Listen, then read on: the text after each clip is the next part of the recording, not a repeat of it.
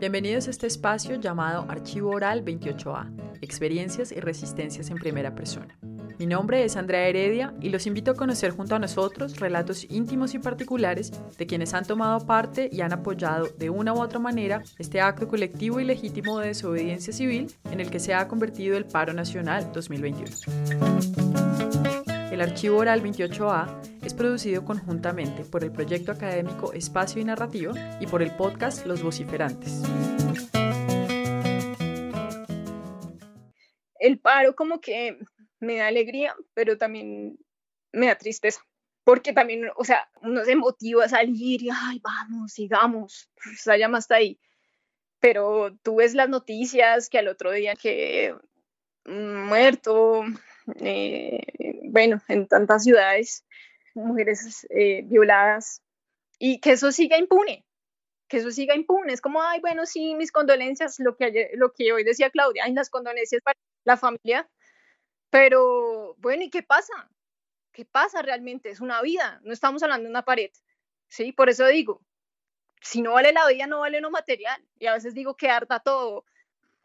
Son muchas emociones, es un carro, es una montaña rusa de emociones, pero igual, pues hay que seguir, hay que seguir y toca ser fuertes. El fenómeno social, político y cultural que viene tomando lugar en las calles de Colombia desde el 28 de abril de este año y que se ha convertido en una movilización ciudadana sin precedentes en este país, ha sido catalogado desde sus inicios como un estallido social, concepto con el que se ha intentado caracterizar el torrente de emociones y sentimientos de indignación, rabia, desesperación y hastío acumulados largamente en el inconsciente colectivo y que desde hace ya casi cuatro meses vienen expresando y tramitando en el espacio urbano el heterogéneo conjunto de ciudadanos que ha formado parte de este movimiento.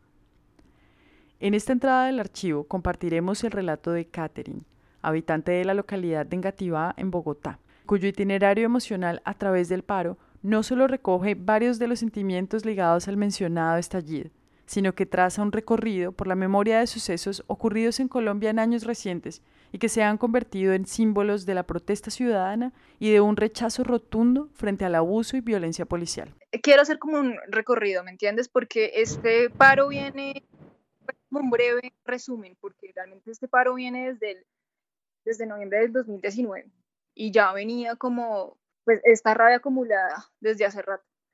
Eh, yo salí en noviembre del 2019, eh, bueno, salí el 21, que es cuando empezó eh, esta digna rabia que yo le digo.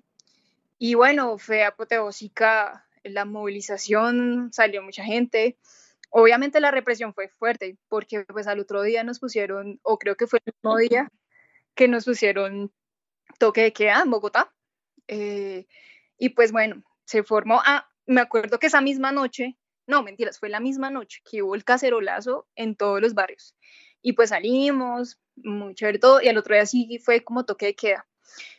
Em, bueno, así siguió noviembre, eh, diciembre, pero pues, entonces a finales ya de noviembre fue eh, pues la muerte de Dylan, ¿no? Eh, siguió diciembre, la gente siguió saliendo, yo también, y así se venía también para el 2020, pero fue cuando llegó la pandemia, ¿no? En marzo pues nos encerraron, pero aún seguía como esa, esa, esa llama, ¿no?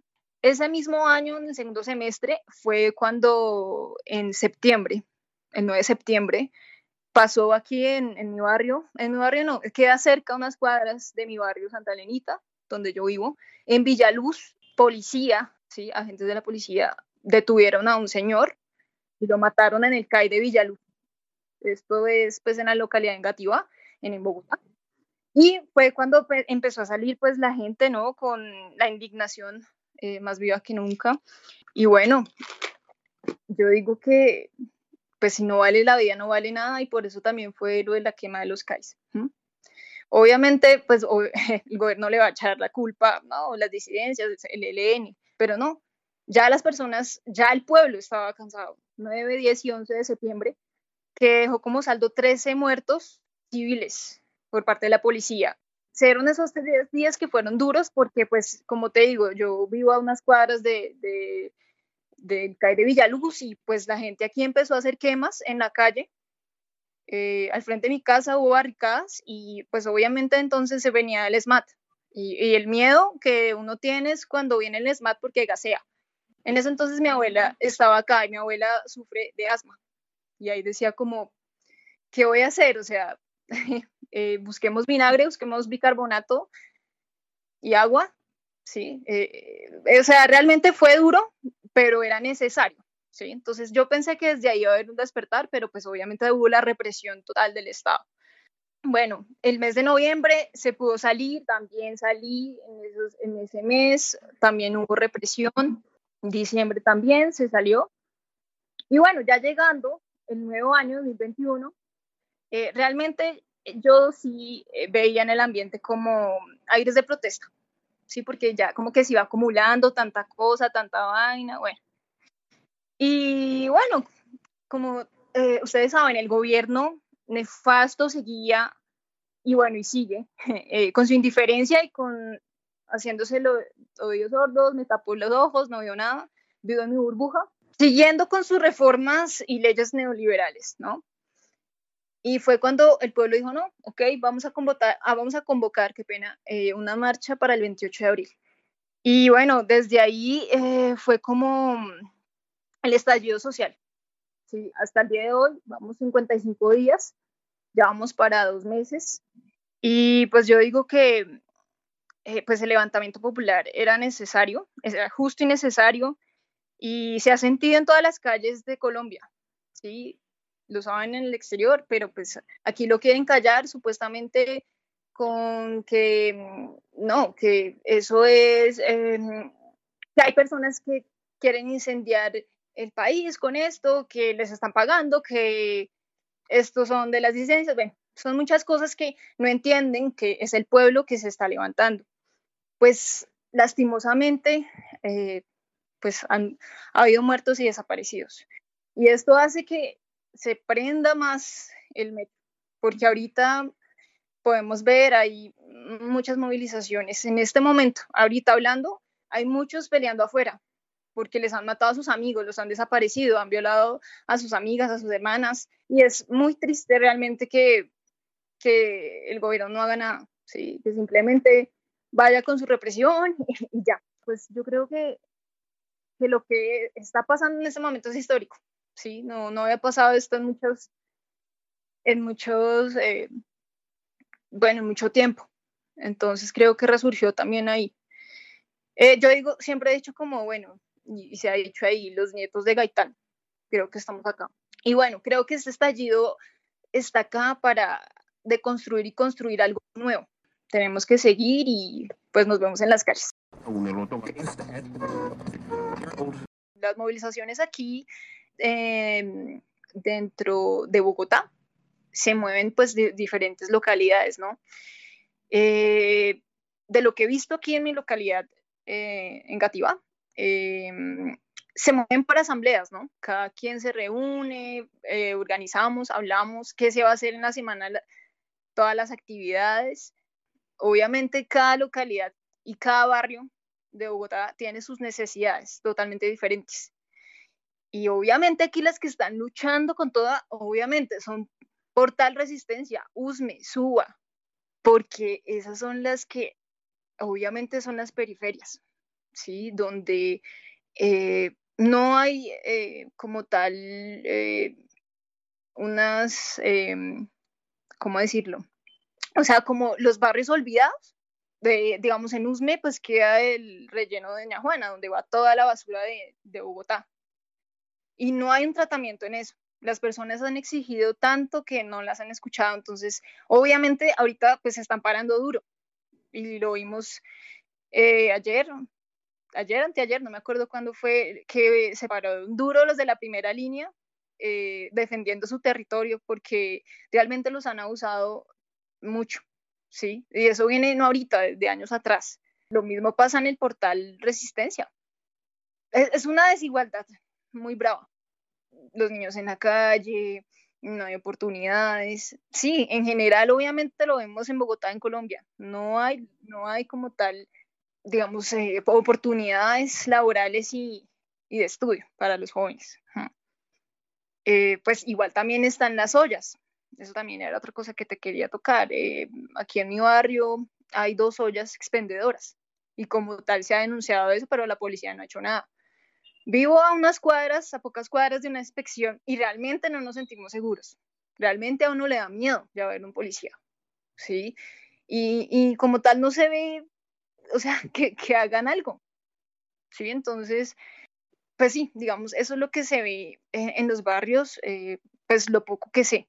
Entonces, obviamente, y obviamente son los que más van a luchar, los que va más, lo que está haciendo Bogotá es, es, es por asambleas, por barrios, y ojalá se pueda llegar como, no sé, a un diálogo entre todas las, entre todas las localidades, donde haya una mesa, estén todos, o sea, los representantes de las localidades y se pueda hablar con el gobierno distrital y pues obviamente con el gobierno ya nacional, porque son cosas que ya estallaron, ya la gente no se aguanta, ¿sí? Ya la gente sale y dice, pues voy a dar mi vida porque ya me mamé de esto.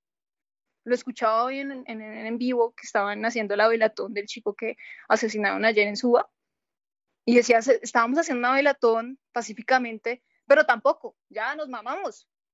Qué mamera, en serio. Aquí no vale nada, no vale la vida, pues que no valga lo, lo, material. Entonces yo creo que ahorita pues también está pues la gente ya con mucha tristeza y rabia.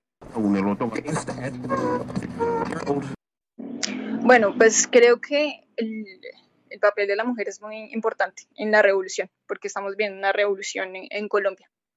Y como siempre he dicho, la revolución, o bueno, lo he visto por ahí, la revolución no, no será televisada, por ejemplo, ahorita pues estamos, no, de los que ven el partido, bueno, todo esto. Bueno, eh, creo que eh, sí ha sido importante porque eh, la mujer da como esa, sí, pueden decir, ay, como la ternura, pero pues nosotras también, o sea, es decir, la mujer también está en las primeras líneas, también está en los tropeles, también está ahí, es decir, batallando esto, pero también está en las ollas comunitarias, ¿sí? Y también está diciendo, ojo, porque aquí también eh, dentro de las movilizaciones también hay eh, violencia de género, hay manoseo, hay cosas donde uno no se siente bien porque te están mirando, porque te están diciendo cosas y uno dice, ok, si vamos a, a cambiar esto también es desde, es desde la perspectiva del enfoque de género, es desde el feminismo, ¿sí? O sea, la revolución va a ser, es femi será feminista o no será, ¿sí? Entonces, eh, pienso que también se ha, dado como esa perspectiva para que se tumbe, para que se, eh, es decir, para que se deconstruya y construya como tal esos, eh, esa perspectiva, esos lentes feministas que dicen, ok, estamos cometiendo esto, eh, vamos a hacer lo otro. Y pienso que, que, que ha sido también como importante.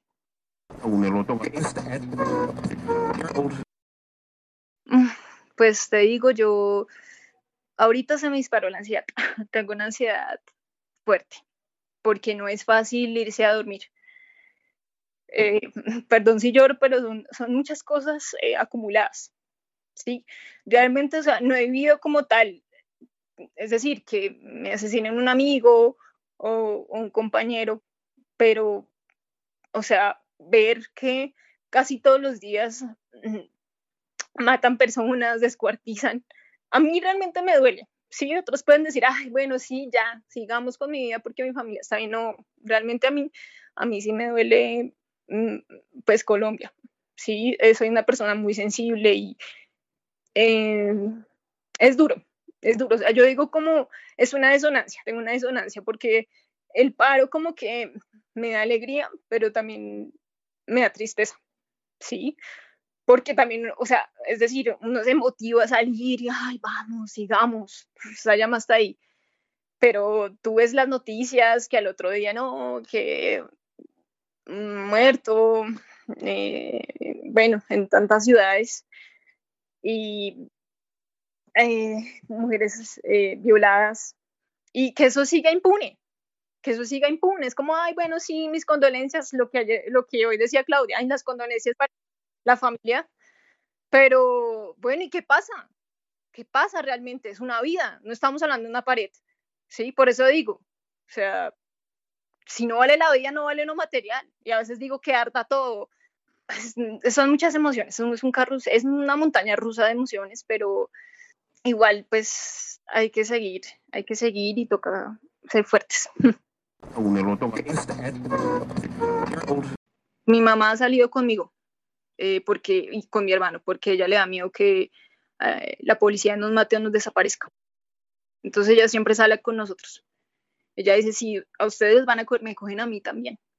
Entonces creo que ha sido como un, un vínculo con mi mamá en, dentro del, del, del paro nacional. y pues lo lindo fue cuando en Héroes se cumplió un mes. Había hartas personas, a pesar de la lluvia. Eh, la batucada que estaba ahí, pues es alegre, ¿sí? Eh, sentir, eh, pues había muchos ritmos, estaba el toque de hip hop, estaba el toque de punk, estaba la batucada, que pues es, sonidos tropicales.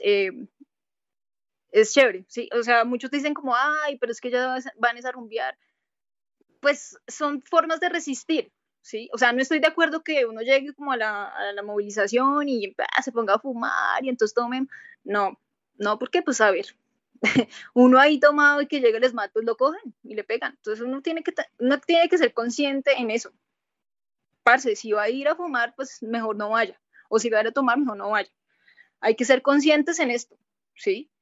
que la movilización no es para no para rumbear, pero entonces ya la música es otra cosa, ¿sí? Es algo de protesta, es algo de, desahogarnos, de expresarlo con tu cuerpo. Entonces creo que, que sí, que esos momentos los he disfrutado.